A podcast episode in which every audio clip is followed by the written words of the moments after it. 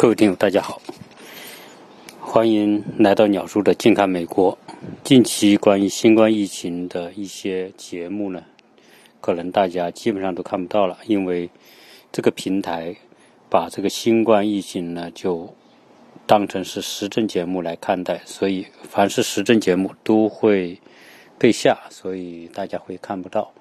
所以从今天开始呢，呃，基本上呢，在这里我就不再谈这个新冠的相关的话题了。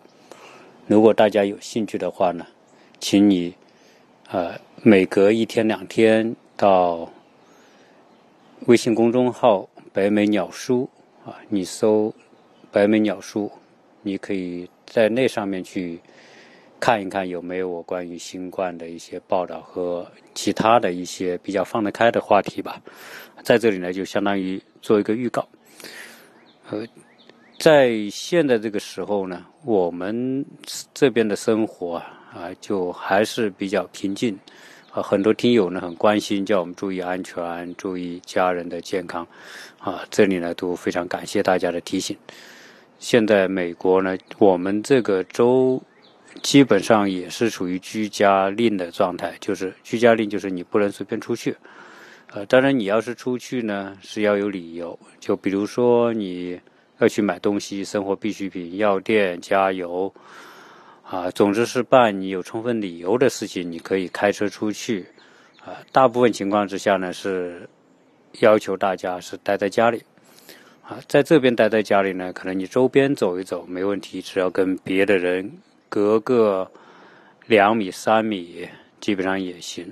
但是呢，绝对不可以聚会，啊，比如说搞 party 啊，然后烧烤聚餐呐，这种呢都不可以，啊，所以这个这个阶段应该说是非常难得的一种平静的阶段。然后，呃，你像我呢，基本上也算比较耐得住寂寞吧。平时啊，去年暑假整个一个暑假，差不多将近三个月，我一个人待在家，我觉得也没有什么。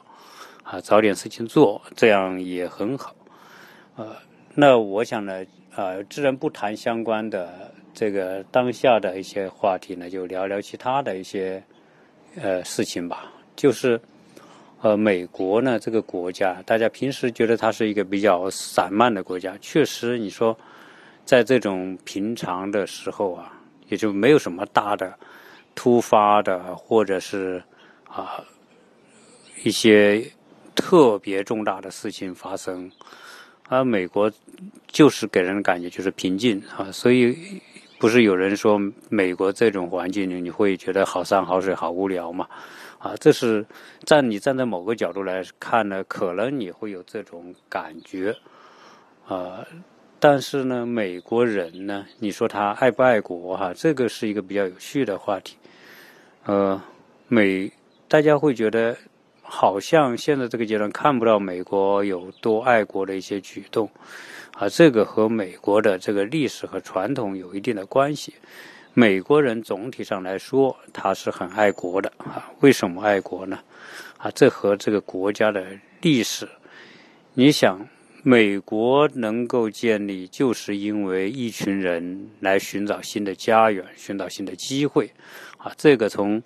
四百年前就开始了，从哥伦布发现新大陆之后啊，这个进程就开始，啊，陆续有人从欧洲旧大陆来到美国的新大陆。那这些人来到美国呢？你说他爱国嘛？他肯定是原来的国家对他不好，或者他觉得原来的国家机会少，遭到迫害等等。所以当当时旧大陆的那些英国的、爱尔兰的、德国、法国、瑞典，对吧？啊，总之，所有当时有机会能够坐上船的，他们都往美国这边跑，啊，是因为他当时在国内的环境不太好，所以早期来到美国的人，绝大部分人都是一些中下层的人。那他来到美国，为什么美国和欧洲又有不一样呢？因为他来到美国，就不再希望这个啊新大陆呢啊像旧大陆那样啊，所以你看到。当美国真的独立，走向独立之路之后呢，美国人所建立的政治体制的这种基础，就是基于人权、平等和自由啊。这个当然，这个一直以来欧洲旧大陆的很多这个启蒙运动对美国美洲新大陆的影响是巨大的。美洲新大陆的国家的建立，包括你们现在看到的美国的这一系列。这个政治体制、法律，它的所有的这一切啊，包括宗教、文化，都和当初的那一批啊一代又一代的从旧大陆来到新大陆的人，他们的追求有关系。他们就是追求自由、平等啊，那不希望那种压迫，不希望那种旧的这种欧洲那种。啊，封建的这种我们说的等级森严的那种政治环境啊，所以总体上来说呢，你说美国给全世界很多人的印象，包括给我们中国人的印象，都觉得美国是一个讲平等的国家，所以你会看到啊，很多美国普通民众。啊，他并没有说很明显的这种等级差别，然后你是董事长，你是员工，然后员工就要对董事长怎么怎么样啊，然后啊毕恭毕毕敬，像日本那样，那美国没有这，所以在中国的这些朋友呢，大体上都会感觉到，好像美国就是一个啊，在工作上大家有上下级的关系，然后呢，出了工作之外，大家是平等的。对吧？你也是公民，我也是公民啊。然后呢，你过你的生活，我过我的生活，啊，你住你的豪宅，我住我的普通房子，对吧？你开你的豪车，我开我的普通车，啊，大家你去哪里都是一样啊。这个呢，我觉得确实在美国是有这种感觉的啊。所以很多人经常会在留言里面说一些奇奇怪怪的话，说：“哎呦，你你鸟叔到美国。”啊，然后跟我们谈这么多美国的这个不好那个不好，实际上大家真的搞错了，啊，首先要说的是，美国是世界上发达的最发达的国家，美国它一定有它的好的一面，啊，我我们都知道它的教育体系、教育理念、教育的这一套。我挖掘人的这些方法，那毫无疑问，它真的是你不管我谈了多少美国的啊什么相关的，大家可能觉得不是特别好的方面吧，就是说美国有些方面你谈了很多不好啊，那我还得告诉你，我只是谈了我看到的他的一些不怎么理想的地方，也就是说和我们当初出国之前想象不一样的地方。我觉得为什么要谈这个？因为是要让大家对这个国家有一个真实的认知，而不是一个雾里看花。而你雾里看花，这个花好像还是很漂亮，对吧？但你真的雾散去之后呢？哎，你也会发现这个国家它有它的问题。那我原来节目里面经常谈到，由人构成的国家，它就有人性的弱点。啊，美国同样有其他国家的人所具备的共同的弱点，对吧？人都自私，啊，人都想给自己更好的这种啊条件，然后人都有贪便宜的时候，人都会贪，占好处人都会占，那都是一样，没有说美国人就好到啊，就是跟别的国家都不一样，完全大公司什么的不一样，是美国是个特别自私的国家，对吧？我我觉得 这些东西，我只是想让大家真实的知道这个国家。啊，是一个什么样的状态？啊，我的出发点是，我如果我来美国，仅谈美国好的方面，说实在的，我想在国内的听友，很多听友可能所了解到的美国的好，比我了解的还多，啊，对吧？各种各样的这种自媒体，各种各样的报的，各种各样的电影，总之你你很多渠道可以了解到美国的好，啊，美国。在对外宣传它的价值观，宣传它的整个国家好的一方面的时候，已经做了很多工作，啊，也有很多在平台上的节目谈美国非常棒的地方，那我们不能否定，但是我们也不能因为哦，美国有好的方面，我们就不能谈它不好的方面。如果谈了，然后就会有人质问，哎，你说美国这么不好，那么不好，要去美国干嘛？我觉得这是很弱智的问题啊，呃，体谅弱智的问题的真的不止一个啊，听友，我觉得好多听友。啊，我来这里，我自然来到这里，以我自己的背景，我喜欢观察，喜欢思考。我学历史的，自然我会用我自己的眼光来看待我所经历的事情和所生活过的国家。啊，我来这里作为人，如果有机会在不同的国度、不同的环境去生活，我觉得是自丰富自己人生的一个过程，这有什么错呢？啊，所以不要再问那种很弱智的问题，说，哎，美国，你谈的美国这么多不好，你你去美国干嘛？啊，所以，啊，这是过去一直以来遇到一些问题吧。顺便呢，也在这里说一说，啊，美国美国人呢，我觉得啊，什么人都有。啊，美国是一个很奇葩的国家，就是它很好的、坏的、中等的，什么？你说教育特别尖端的人才，这里根本不缺，对吧？然后呢，普通民众也很多，中低阶层的人很多。你看到这些，你到加州去，你看到满街满地的那个，到了晚上搭个帐篷就睡在街上的，他这种人很多。啊，很多美国人也有很多人好吃懒做的，美国人也很勤奋的。勤奋的美国人，你看到他可能比中国人还勤奋，他有一份责任心，他要管这个家庭，然后他所以他努力的工作。因为我我我做过一几期节目是讲我家帮我家做服务，就是这个清理这个水沟的那个节目。如果大家有兴趣，可以回到前面去看看。那哥们他他就是。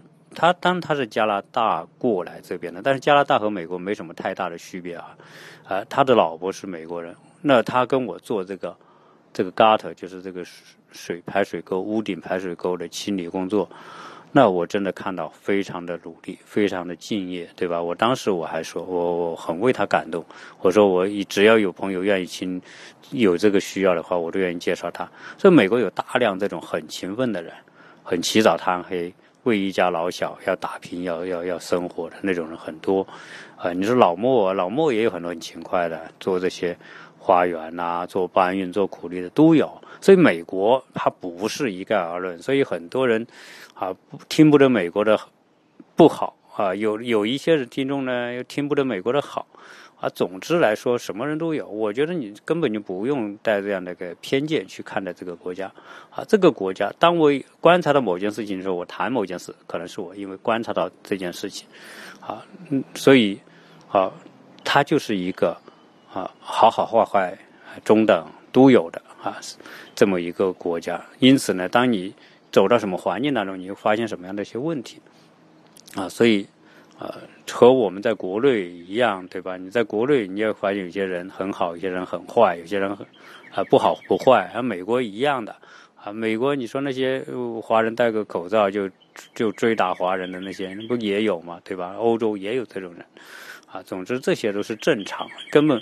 呃，你不用说啊，把美国或者欧洲就看到啊，它就是一个很好的国家，不能破坏这个好印象，啊，你不不存在这个事。你你真的随便想想也是一个国家，再美好的国家都有阴暗面，对吧？再阴暗的国家都有 光这个光芒的一面啊，这才是正常的一个情况。美国人平时生活当中就是普普通通的、踏踏实实的生活啊，但是呢。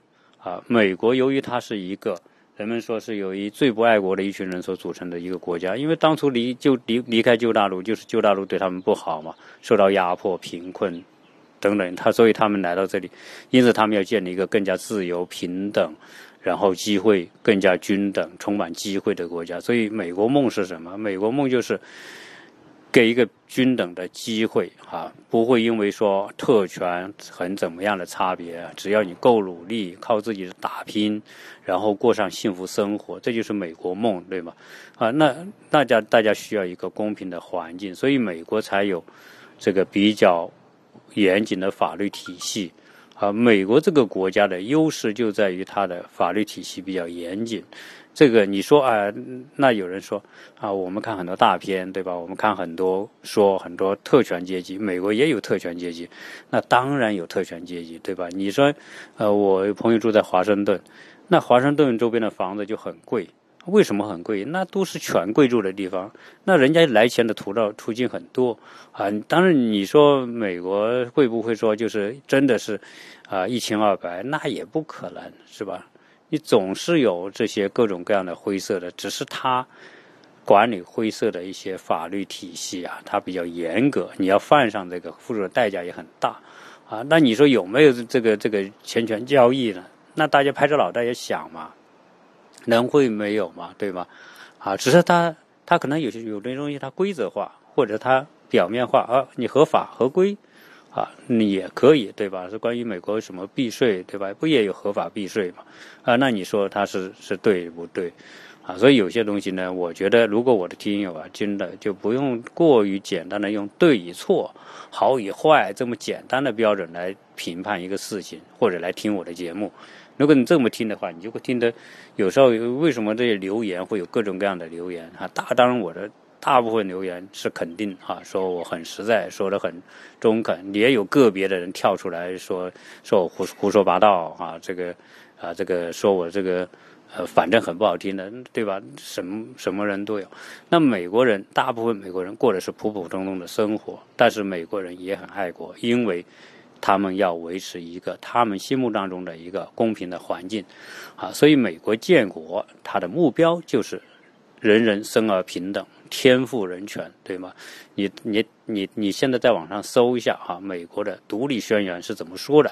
独立宣言总共也没多少个字，但是第一条就是天赋人权，人人平等啊！他们要建立一个这样的这个国家。当然啊，美国基本上来说是按这个方向去走的啊。当然，它也不是百分之百。美国人的教育里面大量的会有关于爱国主义的教育啊，这个。我觉得和我们国家一样，我们国家也是有大量的爱国主义教育，对吧？只是说，但关于爱国主义的这个内内涵或者是教育和潜移默化的方式是不一样的，对吧？你说中国人爱不爱国？那我很肯定的告诉大家，绝大部分中国人是很爱国的。啊，当国家被人不公平的对待或者是怎么样的时候，你看我们国家很多。呃，民众都是群起讲的，对吗？嗯，然后要为国争光，这个那个，那那不很多？嗯嗯，美国人也一样。你说，今天美国的教育里面啊，一个很重要的内容就是美国的爱国主义教育。只是说，他讲的美国的爱国主义教育是一个啊，我们所并不太熟悉的。我们小孩每天。上学啊，我问他你们找学校干嘛呀？他就说我们啊，那个去到学校第一件事，开开课之前第一件事就是对国旗宣誓。哎呦，我说对国旗宣誓，那不跟我们国内一样吗？每天星期一早上升国旗，然后奏国歌，对吧？然后啊，哎，讲爱国主义，对吧？呃，他说，他说，但是不一样啊。美国的这个爱国主义教育有一段，啊，他们有一段誓词，还是每个人必须念的，所以我家小孩特别熟悉这一段誓词。由于到这边已经两年了，所以他们对这一段的誓词呢，已经特别熟悉，然后他们就脱口而出。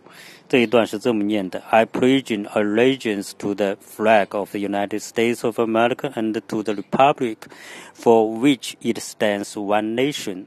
under God, indivisible, with liberty and justice for all。啊，这一段呢，全美国都一样。从一八九二年起，所有的美国的学校的孩子一每天第一件事情就念这一段。啊，我把它翻译过来是这样：我对我的美利坚合众国的国旗和它所代表的共和国宣誓效忠，一个国家不可分割，人人享有自由。和正义，啊，这就是他们每天要念这些东西，那这些东西呢，肯定是潜移默化的。不管你读什么私立学校、公立学校、什么学校，啊，啊，都会有这些。但是大学就没有这些了。我我们在大学看到的是没有啊。那美国的爱国主义除了宣誓之外，就是美国人有国歌、国旗，对吧？跟我们一样。啊，那美国的国歌、国旗实际上呢，也是充满着历史的传奇。呃，简单的跟大家聊一聊吧，就不细聊哈。这个当故事跟大家简单讲一讲。呃，美国呢，呃，它的国旗并不是说它建国的时候，呃，就就有了，或者是说的国歌建国时候就有了，它都是在战斗当中啊，不断的这个出现，最后呢，呃，鼓舞人心，因此把它认定为这个国歌。你说它的国旗，实际上在。据说最早在一七七五年啊，那一七七五年那不是还没独立嘛？一七七六年才独立，好像就有，但这都是传说了。说有一个叫约翰琼斯的陆军上尉就设计了这个星条旗，但是那时候的星条旗呢是加美米字形的，就有点像澳大利亚的国旗，一个角上是英国国旗，啊，所以那个就不能算实际意义上的美国国旗。然后说美国国旗是在在这个一七七六年六月。十四号由官方认定的，也就是说，他在七月四号独立，在七月十四号啊，官方认定了一套这个国旗方案，是由霍普金森设计的，啊，这个呃，而且呢，设计了一套官方的这个印章，啊，后来呢，这个政府呢就认了他的这个霍普金森的这一套设计，当时也没给设计费，人家说说，哎，你你大陆。美国这个独立的这个美国政府，你要用我这个对吧？你给我要给我报偿啊！后来呢，说问问政政府要了这个啤酒来换作为报偿。呃，美国的第一面国旗是由贝奇罗斯啊为华盛顿所缝制的啊，那个啊贝奇罗斯在美国历史上是可以找得到的，这是可以考据的啊，这个人啊。因为他缝制第一面国旗，也成为啊美国历史的这个重要人物之一。呃，美国的国歌呢，它就比较有传奇色彩啊，因为啊这个也是在美国独立战争的过程当中啊，美国独立战争我们知道打了两次，一次是这个第一次独立战争啊，到一七八三年，英国宣布接受。啊，华盛顿的这个停战协议，实际上也就是对华盛顿投降啊，对美国大陆军投降，然后呢，签订了这个巴黎条约，最后英国承认美国的独立地位啊。那美国独立之后呢，过了几年消停的日子啊，基本上呢，大家你不犯我，我不犯你。但是紧接着出现了什么呢？就出现了这个欧洲的资产阶级革命啊。一七七六年，大家看。这个时候是欧洲资产阶级革命的前夜，到一七八九年，对吧？法国资产阶级革命，法国资产阶级革命之后，这个美法国当时的这个政治舞台上就风腥血雨，对吧？我们知道罗伯斯庇尔、吉伦特派什么什么之后，今天你上台，然后执政还没到一百天，另外一派上台，然后你上台的时候把把你的反对派咔咔咔全杀掉、绞死，对吧？然后另一派上台之后，又把前面的一派咔咔咔杀了，然后又给绞死，啊，对吧？你像罗伯斯庇尔，我们看法国历史都有。那那那法国历史上，这个是一个啊很著名的人物，他最后也被他绞死了很多人，别人也把他绞死。后来啊，这个法国政坛就一片狼藉。最后谁出现了？呃，因为你你法国搞资产阶级革命，欧洲大陆的那些封建保守势力就围攻法国。这个时候呢？就有反法联盟。那后来呢？法国我们就出现了这个，呃，科西嘉怪物哈。我在有一期节目里面讲讲讲讲西西里怪物，说错了啊！是那个拿破仑是出生在科西嘉岛哈。那最后呢，这个小个子的这个炮兵上尉，最后呢啊，率领法军啊远征埃及，最后远征意大利啊，因为立下赫赫战功，最后呢啊那。回到法国之后呢，后来他就宣布，啊，自己成为执政，后来又成为法国皇帝，对吧？到一八零零年，也就是十九世纪初期的时候，这个时候，那法国是欧洲各国最主要的敌人，所以英国、德国、普鲁士等等那些国家，啊，奥地利都联合起来就进攻法国。就组成了所谓的反法同盟，第一、第二、第三、第四，啊，一次一次，最后都前面都被法国拿破仑打败。那所以呢，当时在一八零零年之后，啊，拿破仑是在一八零零年到一八一五年这段时间，那那个时候的英国根本无力管北美大陆的事情啊，北美你美国独立就独立了，对吧？我也承认你独立，到后来。那英国在在加拿大，它有它的这个领地呢，加拿大还是它的殖民地和管辖的范围，对吧？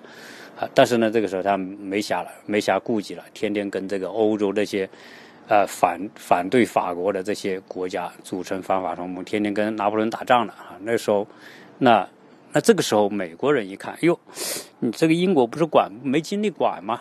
啊，加上呢，这个当时这个跟法国这种打了这个十几年仗的过程当中呢，就采取了一个大陆封锁令，就是英国海军强大。不允许其他国家的人跟法国做生意。凡是在海上被英国抓到的船，全部没收，水手全部给抓起来。啊，结果美国人这个时候他是他是不掺和欧洲的事情，但是他愿意跟跟法国做生意。啊，所以很多商船呢就开开开到。呃，开过大西洋，然后跟法国人做生意，就被英国海军抓住了。所以当时英国海军就抓了很多的这种美国的这种商船，然后呢，也抓了很多的这些水手啊，强迫他们到美英国海军去服役啊。总之，这个呢就闹得很不愉快。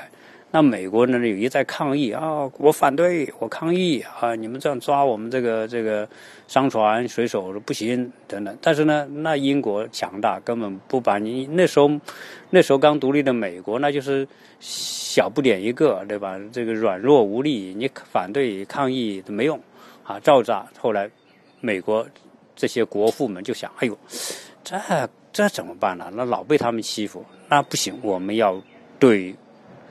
他发出最后通牒：如果再抓我们的商船和水手的话，我们就要对英国宣战。好，后来哪知道呢？那英国照样抓。最后呢，这个美国就说：“哎，我们对英国宣战啊！”所以当时呢，这个啊，美国的第二任总统的亚当斯啊，就宣布啊，当然是国会授权了，宣布对英宣战。那对英宣战，那个美国是没几个兵也没几个枪的。那时候，大陆军解散了，华盛顿卸甲归田，对吧？然后呢，只有各州的民兵。好，后来说你要宣战，没军队怎么办呢？大大家把各州的民兵，特别是东美国英新英格兰地区的这些民兵，各州的民兵组织组织，搞了个几千人，然后就宣布。啊，对英宣战，那对英宣战，你又没有海军，对吧？海军也比较弱，你也不能打到英国去宣战了。那找个对象呗，找谁呀？那就找加拿大呗，对吧？加拿大不是在我们跟前吗？揍他，啊，把他揍趴下了，然后干脆我们把这个加拿大。兼并过来，然后他们发出了号召，就说我加拿大兄弟们，我们过来解放你们了啊！把你们从这个残酷的这个英皇专制统治下解放出来，我让你们也尝尝独立、自由、平等的滋味，对吧？嘿，那就开始兵分三路。结果呢，人家这个英军在加拿大还留了几千职业军人，那就是打仗很厉害的啊。结果呢，这个美国这个凑凑不凑合，他他差不多一万人左右了，分三路之后呢，根本不是英军的对手。当时英军和加拿大的军队联合来对付这个美军，啊，结果呢，有几路军队都被还没打到人家那个跟前，就被人家打得屁滚尿流，从北方加拿大一直跑到南方，连同他这个呃美国五大湖区最重要的那些那些。城市那几个城市都被英国占领了，什么芝加哥啊等等那些，啊，后来这个陆地上呢就一败涂地，一败涂地之后呢，这结果呢有一路最东边一路军队呢打到加拿大之后呢，就把人家加拿大一个城市放一把火给烧了，当时加拿大人求恨的要命啊，结果一定要报仇，要拉拉过英国军队去报仇。结果呢，在由于在陆地上呢这个英国军队很强悍，结果一路把这个美国军队赶回美国之外呢，还一路这个狂奔，啊，一直打到哪了？一直打到这个巴尔的摩，经经由巴尔的摩，就马里兰州的巴尔的摩，然后呢再向南，啊，打到美国的这个首都华盛顿。这时候首都是刚刚建立，说实在就荒野一片，就盖了两栋楼，一栋叫国会大厦。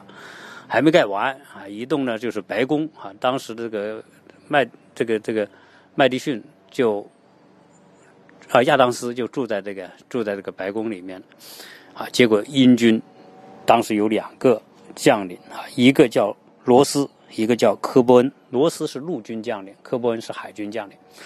好，他们一路打，那最后呢就打到华盛顿。华盛顿那个荒野一片，没几个人啊，他也没有军队看守，所以呢。打过去之后呢，就一把火先把国会大厦给烧了。所以你们如果到美国去旅游啊，去参观，到华盛顿，我前不久不是去了去了国会大厦参观，进到里面那个高高的穹顶啊，里面山是空的，三十多米高，就是三十多米高就是一个穹顶，一个空的里面啊。其实现在就开辟成这种对外开放，所以你谁都可以进国会大厦参观一下。啊，不问你的身份什么哈，你只你管你国内美国人、外国人，反正他就设定路线，在这个路线走，啊，你也不可能造成进去要做安检，所以呢，武器你也带不进去啊，非常安全。好，就把国会大厦也给烧了，所以现在的国会大厦是当初被烧了之后，后来重重建的，啊，就烧了最后剩个框架啊，最后又重建了，啊，那白宫也是一把火给烧了。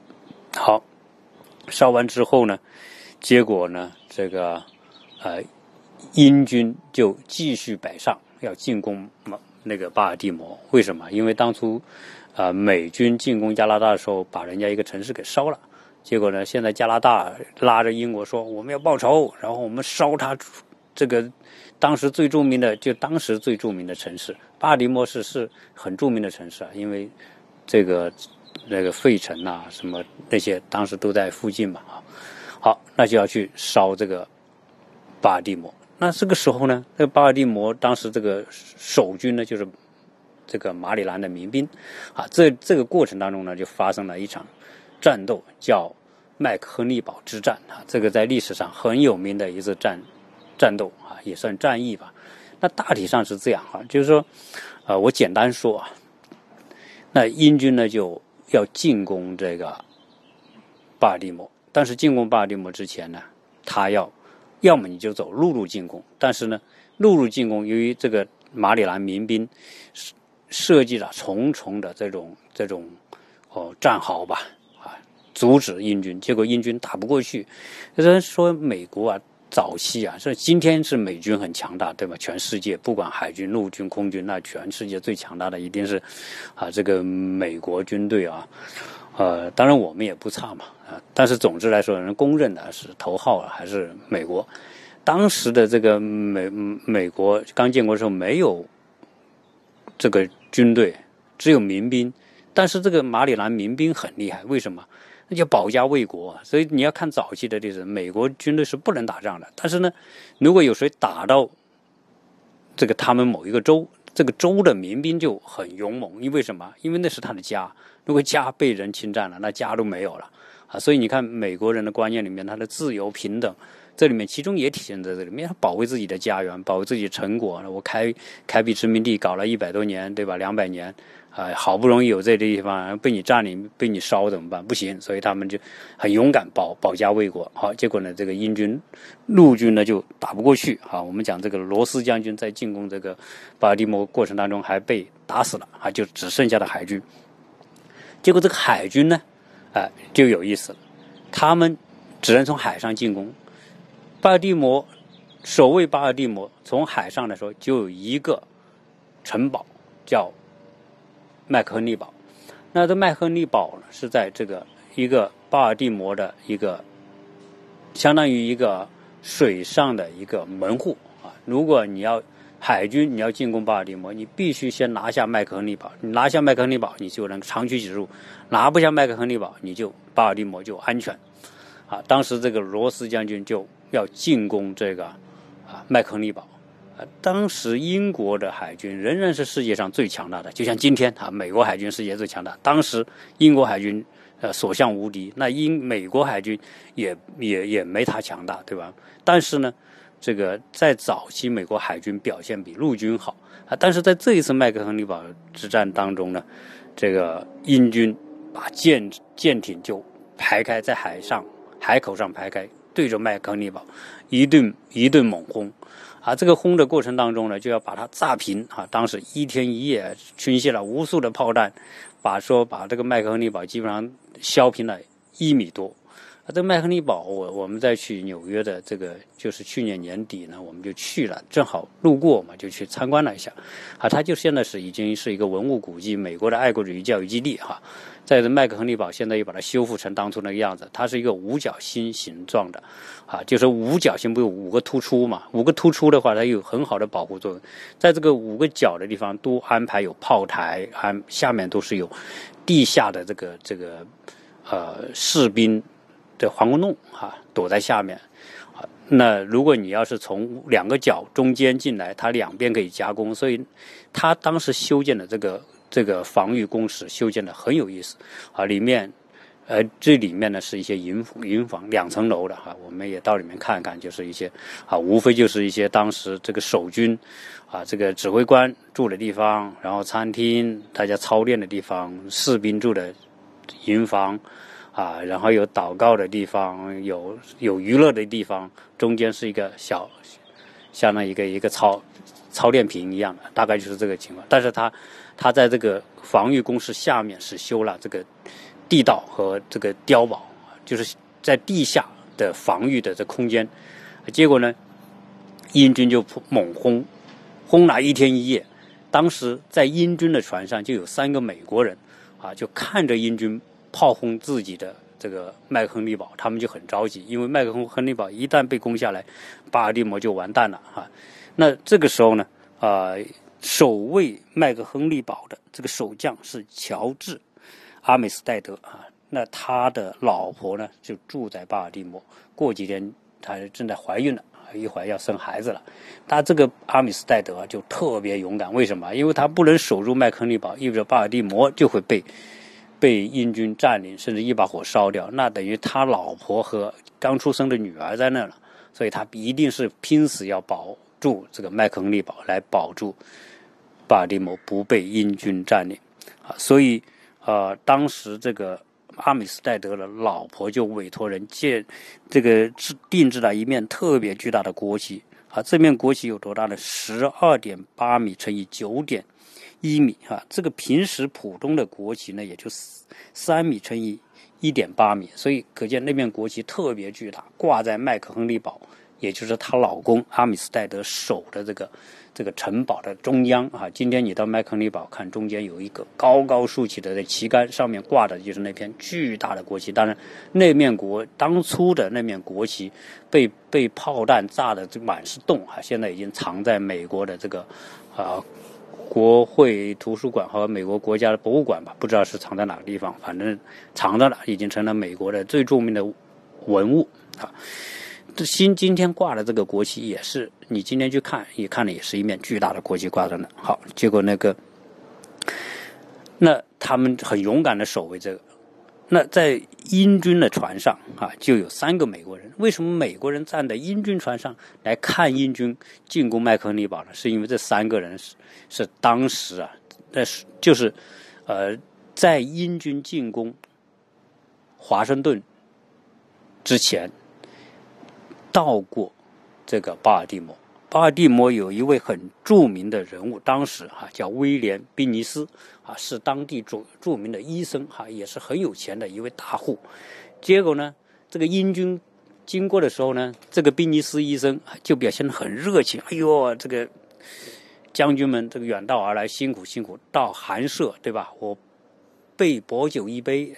为你们接风洗尘啊！这些将军很开心，说这个宾尼斯医生不错嘛，当地的这个土豪哈，哎，对我们还这么好，大家就一顿吃喝。吃喝完之后呢，这个这个英军科伯恩就带将军带着这些英军继续进攻华盛顿。哪知道这个宾尼斯医生呢？他是个美国的爱国医生，他趁这个英军走走完大部队走完之后，还有六个。英军士兵落在后面，就把六个士兵这个英军士兵抓了，想让他作为俘虏，最后换这个被英军抓的这个美军俘虏，大概是这个意思。结果呢，这个英军到华盛顿一把火烧了这个白宫和国会大厦之后，返回的时候又经过这个宾尼斯医生的家里，哎，发现他他。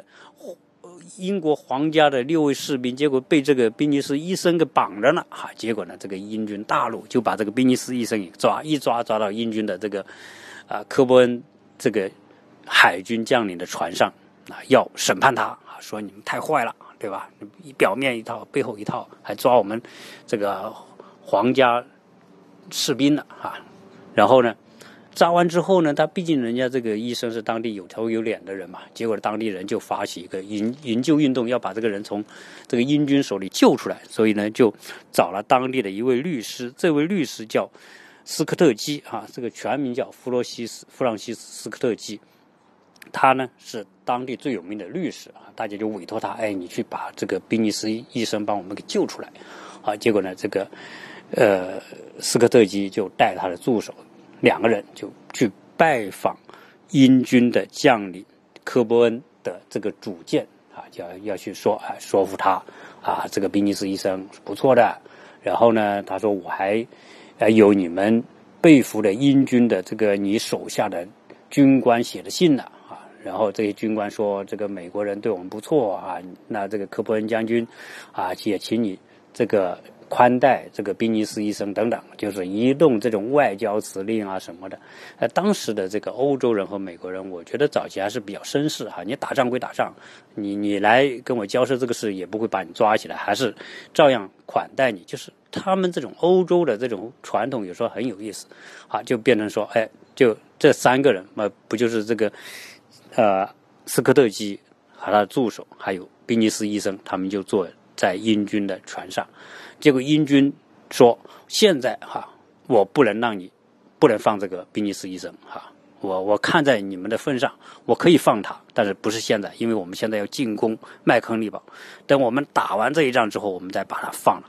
结果他们三个人坐坐在英军船上，很紧张的看着英军如何进攻他们的麦克亨利堡。结果呢，英军一个晚上猛攻，哈，猛攻完之后，他们就好紧张。结果早上。”六七点钟，天刚蒙蒙亮的时候，他们就着急呀，不知道这个麦克亨利堡有没有被英军占领。如果英军占领了，那我们的父老乡亲就完了。结果他们就紧张的拿起望远镜，站在英军舰船上来看这个麦克亨利堡，看那个国旗高高的那个旗杆上的国旗还在不在？结果呢，他们一眼望过去，透过烟雾。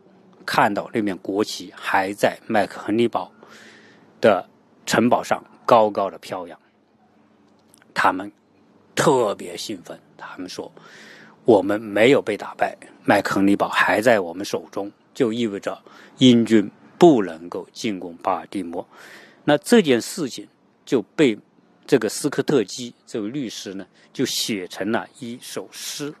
这首诗的名字叫。星光闪烁的奇迹。呃，英军轰炸之后，后来呢就准备进攻，因为因为英军的炮火打得更远，当时麦克亨利堡上的美军的这个大炮呢打不远，所以呢，当英军轰炸的时候呢，他们就躲在这个地道里面。结果英军一看，哎，没动静了，是不是被我打死了？是吧？大家就进攻，然后就换成小船来想进攻麦克亨利堡。当他的小船。来到离这个麦克亨利堡很近的地方，美军的炮弹能够打着的地方，结果这些人就从地道里钻出来。哈，那我们说的这个，呃，阿米斯戴德率率领他的这个官兵，用他们的大炮还击英军，结果把当时准备登陆的这些英军小船全给炸坏。啊，后来英军一看不行了，没办法进攻，就就撤了。那这样的麦克亨利堡。就保住了，进而巴尔的摩也就保住了。那斯科特基写的这一首星光闪烁的旗帜，后来呢，啊就被人用另外一首歌曲配了音。这首歌曲叫《致天堂中的啊阿克拉里翁》啊。那么后来呢，啊这一首歌词，这首诗配的这个歌就成为美国的国歌，在一九。三一年，美国国会啊就确定《星条旗》作为美国的国歌。呃，今天在美国你会有很多的机会啊，听到美国演奏啊国歌啊，各种各样的会议啊、活动啊、球赛啊。我去参加过一次，呃，参加过一次美国的 NBA 比赛啊，一开场就是先奏美国的国。歌，大家都唱。美国人在唱国歌的时候，一定是要站立的，手摸着心脏啊，这叫叫叫什么？摸心里啊。我们小孩说这叫摸心里啊。然后他们每天早上呃做宣誓的时候，就是做这个动作啊。如果啊不做这个动作，那是会受到惩罚的啊。不管你是学生还是球员，如果你对美国国旗。不敬对美国国歌不敬，那是要受到惩罚。有时候惩惩罚还是很严厉的，有的甚至就是开除学从学校开除，啊，有的甚至要要拿去这个叫叫什么少儿管制管教所哈。所以还是美国还是有它的规矩。那美国的国旗呢？啊，美国的国歌呢分一共有四段，现在一般情况下是演奏一遍啊，大家一般呢都是唱第一段。啊，第一段的歌词还是挺有意思。他实际上就讲当时这个呃斯科特基和宾尼斯医生他们站在船上所看到的以及他们的想法。我把他的歌词呢大概跟大家也念一下，大家看看啊是不是很有美国特点？这个他这首诗啊，这歌词是这么写的：哦，看到了吗？你看到了吗？在那一线曙光中。我们对着什么欢呼？谁的心跳闪烁，穿过熊熊烈火，在我们的阵地上，迎风飞舞，炮火耀眼，炮声隆隆，他们都是我们旗帜的见证啊！那星光闪烁的旗帜，依然飘扬这自由的土地，勇士的家乡。这呢就是美国啊国歌的一段，那我觉得哈美国的国歌还是挺有特点的。那关于啊美国国歌是什么样的呢？我这里呢就啊不不播了啊，大家谁都可以在网上搜一下美国的国歌啊，它的曲调是什么样子的哈。